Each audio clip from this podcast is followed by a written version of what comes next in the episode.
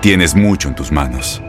Pero con solo mover un dedo puedes dar marcha atrás con Pro Trailer Backup Assist disponible. Presentamos la nueva Ford F150 2024.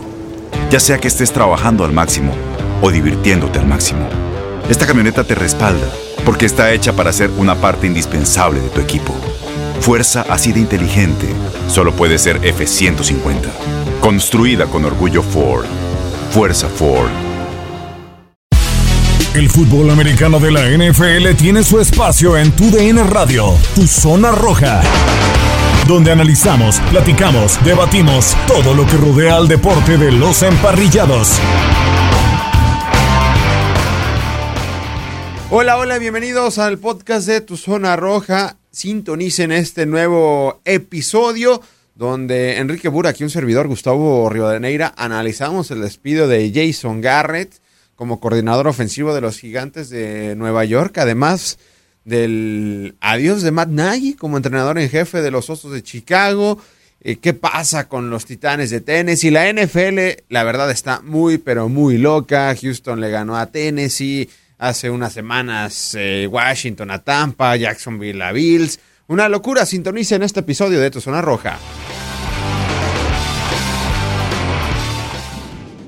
¿Qué tal? Bienvenidos a otro episodio más del podcast de Tu Zona Roja para platicar del fútbol americano de la NFL. Se nos fueron 11 semanas, 11 semanas donde hubo de nueva cuenta sorpresas. ¿Quién es el mejor equipo de la NFL? Uno, la verdad, no sabe, pierde y Arizona sigue ganando sin Kyler Murray. De hecho, de los tres juegos que no ha estado su mariscal de campo, han ganado dos, han perdido uno. Pero bueno, hay muchísimas noticias de movimiento de entrenadores. Parece que Matt Nagy se va de los Osos de Chicago después del juego del Día de Acción de Gracias frente a los Leones de Detroit. Y también en los Gigantes de Nueva York hay un movimiento. Fue despedido Jason Garrett después de que esa ofensiva fuera un verdadero desastre y la gota que derramó el vaso fue la actuación de, esa ofensiva el pasado lunes ante los Bucaneros de Tampa Bay. Gustavo Rivadeneira de este lado y me acompaña de nueva cuenta Enrique Burak. Bienvenido, Enrique.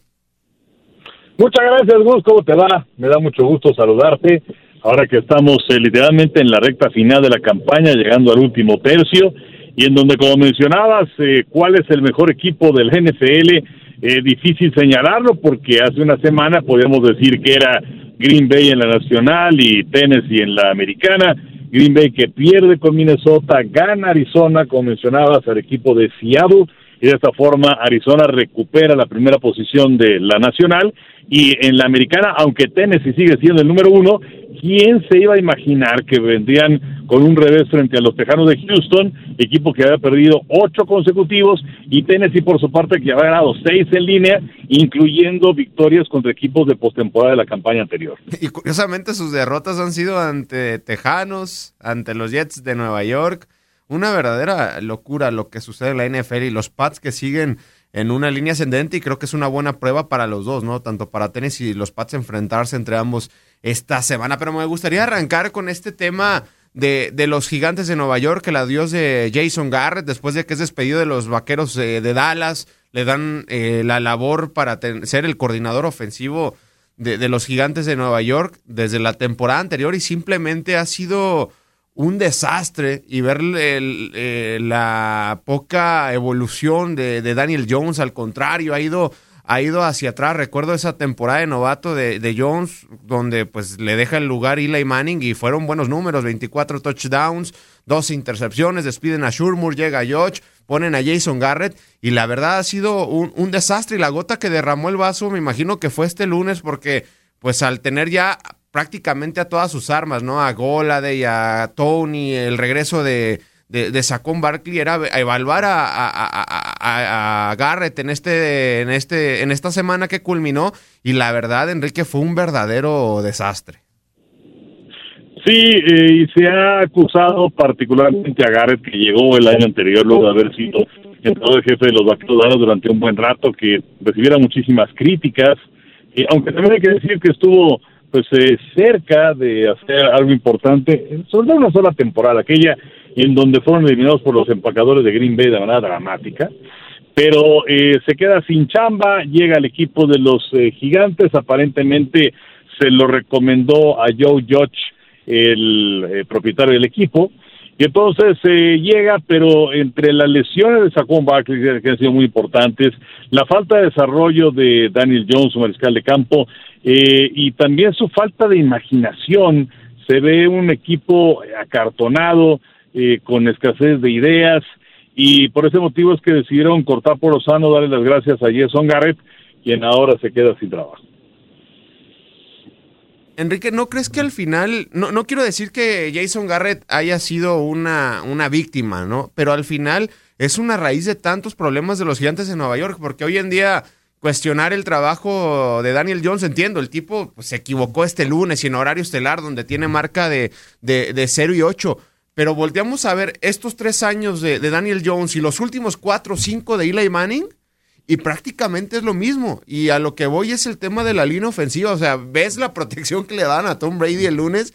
Y, decía Eli Manning, ¿no? En la, en la transmisión de Monday, Monday, Night Football y Peyton Manning, que la verdad es sensacional escucharlos, decía, se puede tomar una, una tacita de café y Brady va a seguir teniendo tiempo. A lo que voy es que eh, los tres años de Daniel Jones que lo están quebrando prácticamente fueron los últimos cinco años de Eli Manning. Prácticamente es, es una copia de Eli y Daniel Jones en cuanto a la protección que le están dando. Eh, sí, en, en, medida sí. Ahora también es cierto que ya la recta final de la carrera de Eli Manning, pues lamentablemente iba hacia abajo. Es más, recuerdas que hasta perdió la titularidad Eli con el equipo. De... Gino Smith. sí, que, que además, fíjate lo que son las cosas. O sea, hasta qué momento se presentó el primer mariscal de campo afroestadounidense en la organización de los gigantes de Nueva York. Nunca antes había existido uno. Entonces, eh, pues yo creo que es una tendencia ya de mucho tiempo atrás.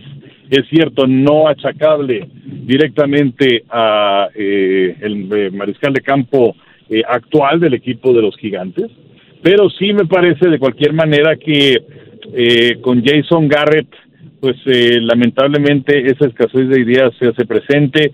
Eh, durante mucho tiempo él no llamó las jugadas con los vaqueros de Dallas y ahora eh, pues creo que se, se, se, pone de manifiesto una ofensiva que el año anterior estaba en los últimos lugares. Eh, le das una segunda oportunidad para esta temporada, es cierto, problemas en la línea ofensiva, problemas en el cuerpo de receptores, pero tampoco se veía para dónde, o sea, tampoco veías alguna señal o alguna luz al final del túnel que señalara que las cosas pudieran cambiar cuando todo el mundo estuviera de regreso. Sí, no, y, hubo evidencias, ¿no? Imágenes que, que, fueron virales ahí en redes sociales. No, pues las trayectorias que chocaban los receptores entre sí, hubo una cuarta y uno al principio del partido donde pues tus mejores hombres, Barkley, Golade, estaban fuera y estaba tu tercer, cuarto receptor. Fue un verdadero desastre y ver la cara desencajada de Jason Garrett de que ya no podía para más fue importante, ¿no? Y además al final eh, Joe Judge dice que pues al final no fue la culpa de esos jugadores, sino de, del cocheo y al final pues el que termina siendo despedido es eh, Jason Garrett, pero creo que eh, es una parte del problema, seguramente se tiene que evaluar el trabajo de Gardelman, que es el gerente general, y ahora yo creo que al final Daniel Jones, para él, eh, digo, va a ser muy difícil que vuelvan a recuperar esta temporada, pero estos siete partidos van a ser muy importantes. Eh, ahora el que va a mandar las jugadas es Freddy Kitchens y quizá le den ese cuarto año de, novato que va a ser eh, el siguiente. ¿Por qué? Porque sí, los Giants tienen dos picks en la primera ronda, esa que le dan los Osos de Chicago para cuando bajaron por Justin Fields pero pues al final no hay corebacks destacados, ¿no? Como en los últimos años que ha habido grandes generaciones del fútbol americano colegial, quizá está Matt Corral de, de Old Miss o Malik Willis, si no me equivoco, de Liberty, entonces me imagino que pues Daniel Jones todavía tiene estos siete partidos y quizá el año que viene, ¿no?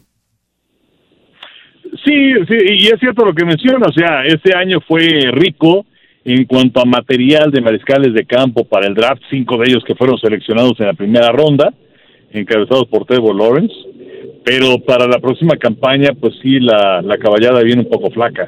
Entonces eh, va, tendrá que enfocarse en otro departamento, el conjunto de los gigantes de Nueva York, quizás en traer gente precisamente para la línea ofensiva y empezar a construir en ese departamento en el que se ve que en este instante puede lucir como el equipo más débil en las divisiones de la Conferencia Nacional, porque bueno, tienes a los vaqueros que pues los son desde el punto de vista el, el, el, el tuerto y que bueno, pues es el rey en el país de los ciegos.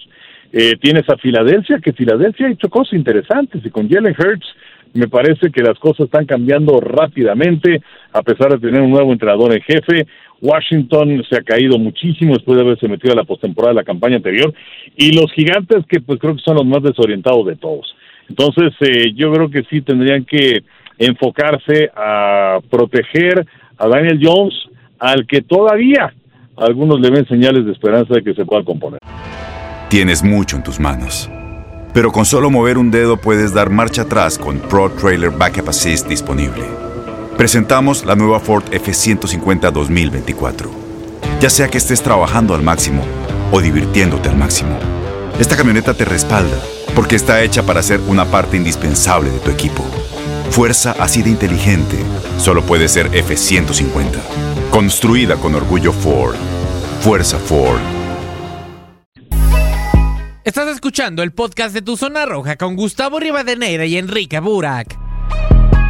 Sí, de acuerdo. Yo, yo soy uno de ellos, pero bueno, habrá que, habrá que esperar, ¿no? Eh, Daniel Jones, lo que es cierto es que los corebacks que llegan hoy de la, del colegial a comparación de otros años, llegan mucho más preparados para lo que ya es la NFL. Vemos el caso de Herbert, de Lamar Jackson, de mm, eh, Mac Jones, ¿no? Que dan impacto inmediato dentro de la NFL. Pero bueno, afortunadamente para él, pues no hay mucho mucho eh, cosas destacadas ¿no? en el próximo draft en, en, abril del 2022. Y en cuanto a otros eh, cambios, eh, se habla de que pues va a ser despedido Matt Nagy después del partido del Día de Acción de Gracias frente a los eh, entre los Osos de Chicago y los, los, Leones de Detroit. Él llega a Chicago después de pues haber desarrollado, ¿no? En su primer año, segundo, si no mal recuerdo, a Patrick Mahomes en los jefes de Kansas City, toman a Trubisky, tiene un buen año, pero pues Trubisky se termina cayendo y lo que es un hecho es que pues los Osos de Chicago son el peor equipo en la historia, en la era del Super Bowl, en la posición de, de mariscal de campo y ahora tienen pues eh, a Justin Fields que ha mostrado señales eh, de vida, ha mostrado señales de talento dentro de la NFL, es un coreba que también ha sido golpeado y pues habrá que esperar quién llega, ¿no? Porque pues Matt Nagy pues simplemente empezó bien, pero no pudo mantener el barco, se le terminó cayendo. Sí, eh, y fíjate lo que son las cosas, eh, mencionaste a Patrick Mahomes, eh, los Osos de Chicago tuvieron la oportunidad de seleccionarlo, a él y también a Deshaun Watson, pero prefirieron irse con Mitch Trubisky, quien ya ni siquiera está con el equipo y se fue como suplente de George Allen con los Bills de Buffalo pero eh, pues es un equipo que parecía que tenía cierta posibilidad para crecer este año. Las lesiones les han afectado mucho. Eh, al mismo Justin Field también le han pegado las lesiones. Eh, esa posición de mariscal de campo en donde estaba Andy Dalton como titular. Eh, finalmente, eh, pues eh, también los problemas eh, le llegaron a él y tenías a Nick Foles, aquel que fuera el gran héroe de las Águilas de Filadelfia, el más valioso en aquel Super Bowl en contra de los Patriotas de Nueva Inglaterra pero que tampoco ha, ha, podido dar pie con bola después de haber ganado aquel título con las Águilas. Y entonces te queda Fields, que para mí va a ser el mariscal de campo de futuro de los Osos, creo que tiene muchísimo talento, eh, pero lamentablemente las lesiones eh, le han pegado, ¿no? Pero eh, sí, Chicago es una lástima que pues son muchos años ya y el equipo no alcanza a levantar. Sí, ¿no? Eh, bueno, llegaron en ese Super Bowl de 2004, 2005 ante eh, los Potros de Indianápolis, pero pareciera que este equipo tiene... Patriotas de Nueva Inglaterra. Ah, de acuerdo, totalmente. De los Patriotas de Nueva Inglaterra. El... No, no, perdón. Fue Indianápolis, ¿no? Estoy, estoy confundido. En, bueno, fue 85 y es que, pues sí, este, me, me, me fui con mi primer recuerdo, Gus, una disculpa. No, no. Pero sí, desde luego. Fue contra Nueva Inglaterra en los ochentas y más adelante, como bien mencionabas, en contra de los Potros. Exactamente, de Peyton Manning. ¿Te acuerdas quién era el mariscal de campo de, de los Bears? Porque llegaron con un suplente, ¿no? Era, Ma, era Max Ross, era Max, era, era Grossman. Ah, de acuerdo, entonces a, a, lo que voy ahí es que, pues pareciera que esa franquicia está maldita en cuanto a la posición de mariscal de campo. Estaba viendo que Mike Lennon es su segundo coreback mejor pagado en la historia de la NFL. Creo que el primero es Jay Cutler. A, mí me gustaba mucho Jay Cutler, recuerdo por el brazo que tenía, pero a lo mejor la actitud no era no era la mejor de, de, Kotler dentro de, de, la franquicia, pero pareciera que este equipo está maldito, ¿no? En esa posición. Pues eh, sí, vamos a eh, tener a un coreback eh, franquicia eh, después de Jim McMahon. le ha costado muchísimo trabajo a los Osos de Chicago y sí, efectivamente muchos han desfilado a lo largo de los años. Sería interesante eh, hacer una lista en algún próximo podcast de todos los que han iniciado partidos por el conjunto de los Osos de Chicago, pero pues no, no caminan. Pero eh, insisto, yo le tengo fe a lo que pueda hacer Justin Fields, que inclusive pues creo que puede ser eh, mejor que, que el mismo Mac Jones, aquí tenemos con los Patriotas, y que pues lo que pasa con Jones, sin demeritar lo que está haciendo, pues es que es el prueba perfecto para el sistema de los Patriotas de Nueva Inglaterra y Nueva Inglaterra es el sistema perfecto para Mac Jones. De acuerdo, y tocando ese tema de, de Mac Jones, pues sí, ¿no? Lo platicamos la semana pasada, Enrique, eh, pues Atlanta, pues no, no, no fue rival, ¿no? O sea, de hecho, jugaron tres quarterbacks y a los tres los terminaron interceptando, etcétera. Pero ahora, después de esa racha de cinco victorias de, los Pats, que tampoco es para demeritar lo que no fueron ante los mejores rivales, ahora sí se viene la parte brava del calendario, porque más allá de que los Bills no atraviesen un buen paso, tienen mucho talento y los van a enfrentar en, dentro de las próximas cuatro semanas en dos ocasiones. El duelo ante Tennessee, que más allá de que hayan perdido ante los, ante los Tejanos de, Houston, pues no es, un equipo que tiene talento, que por cierto ya despidieron a Adrian Pearson. Entonces ahora se viene una etapa brava, ¿no? Para seguir calificando a Mac Jones, porque pues tiene unas dos malas eh, calificaciones y como es de cruel la NFL, se va a olvidar lo que ha hecho en las últimas cinco semanas. Pues sí, y como mencionabas, eh, enfrentar a los Bills de Buffalo va a ser fundamental para definir en la recta final de la campaña el campeón de la división del este de la conferencia americana. En este momento, Nueva Inglaterra al ganar y Búfalo perder, entonces ya tienes a los Patriotas adelante en su división. Y ya desde el año pasado se veía, es cierto, no se metieron a la postemporada, estuvieron muy cerca de quedar en 500 de porcentaje, pero recordarás que fue una temporada con muchísimos problemas, jugadores que decidieron irse del equipo, eh, otros que decidieron no participar por la cuestión del coronavirus, en fin pero eh, la verdad cosas es que Belichick ha hecho un trabajo sensacional y los Patriotas ahí están tocando la puerta para nuevamente meterse a la postemporada y vamos a ver si es que pueden ser mejores que los Bills. Eh, y ese partido que tuvieron el jueves anterior en contra de Atlanta fue muy curioso porque si te pones a sacar cuentas, vamos, matemática simple, aquel Super Bowl que pierde Atlanta contra Nueva Inglaterra, los halcones lo ganaban 28 a 3 diferencia de 25 puntos. El jueves pasado, 25-0, diferencia de 25. Eh, y bueno, lo que hizo Mac Jones fue conectar con Agoro, que es una adición importante para los Patriotas de Nueva Inglaterra, y luego vinieron solamente goles de campo, hasta que al final viene una intercepción de Calvanoy para anotación, eh, y Nueva Inglaterra lo que tiene desde el punto de vista como bastión es nuevamente su defensiva, que es sumamente rápida y oportuna. Increíble, ¿no? Ah, bueno, vamos a ver, ¿no? Seguir viendo a este conjunto de los eh, Patriotas de, Nueva Inglaterra. Ya por último, Enrique, digo, son dos victorias seguidas, pero la, la, conferencia nacional está muy, pero muy apretada, ¿no? El boleto por ese séptimo comodín va a ser una una locura. Y los que se han enrachado, digo, las últimas dos semanas son, son los 49 de San, de San Francisco. A mí me gustaba este equipo mucho a principio de temporada. De hecho, yo lo colocaba en la final de la, de la conferencia nacional, en este tipo de, de, pronósticos, malas actuaciones, pero al final, qué mejor esa victoria el lunes por la noche ante los poderosos uh, Rams, ante los reforzados Rams. Ahora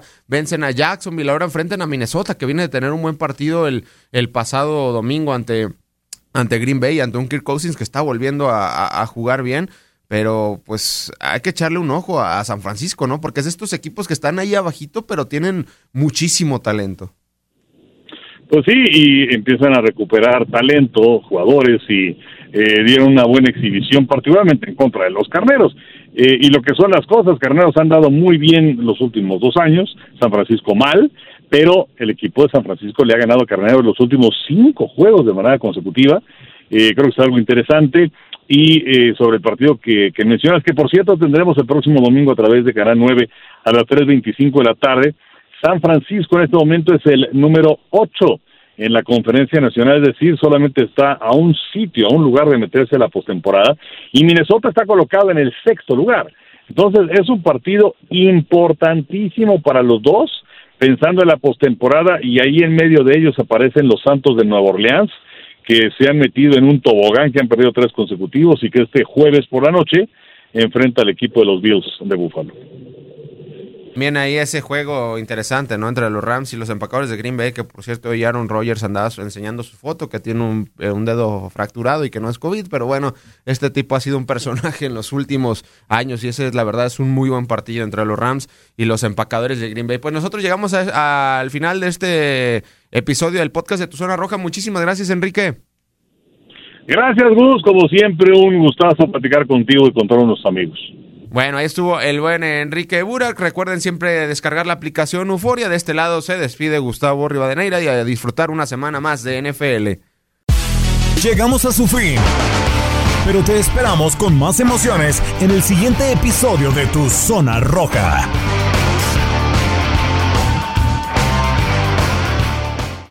Aloha mamá. Sorry por responder hasta ahora. Estuve toda la tarde con mi unidad arreglando un helicóptero Black Hawk. Hawái es increíble. Luego te cuento más. Te quiero. Be All You Can Be, visitando goarmy.com diagonal español.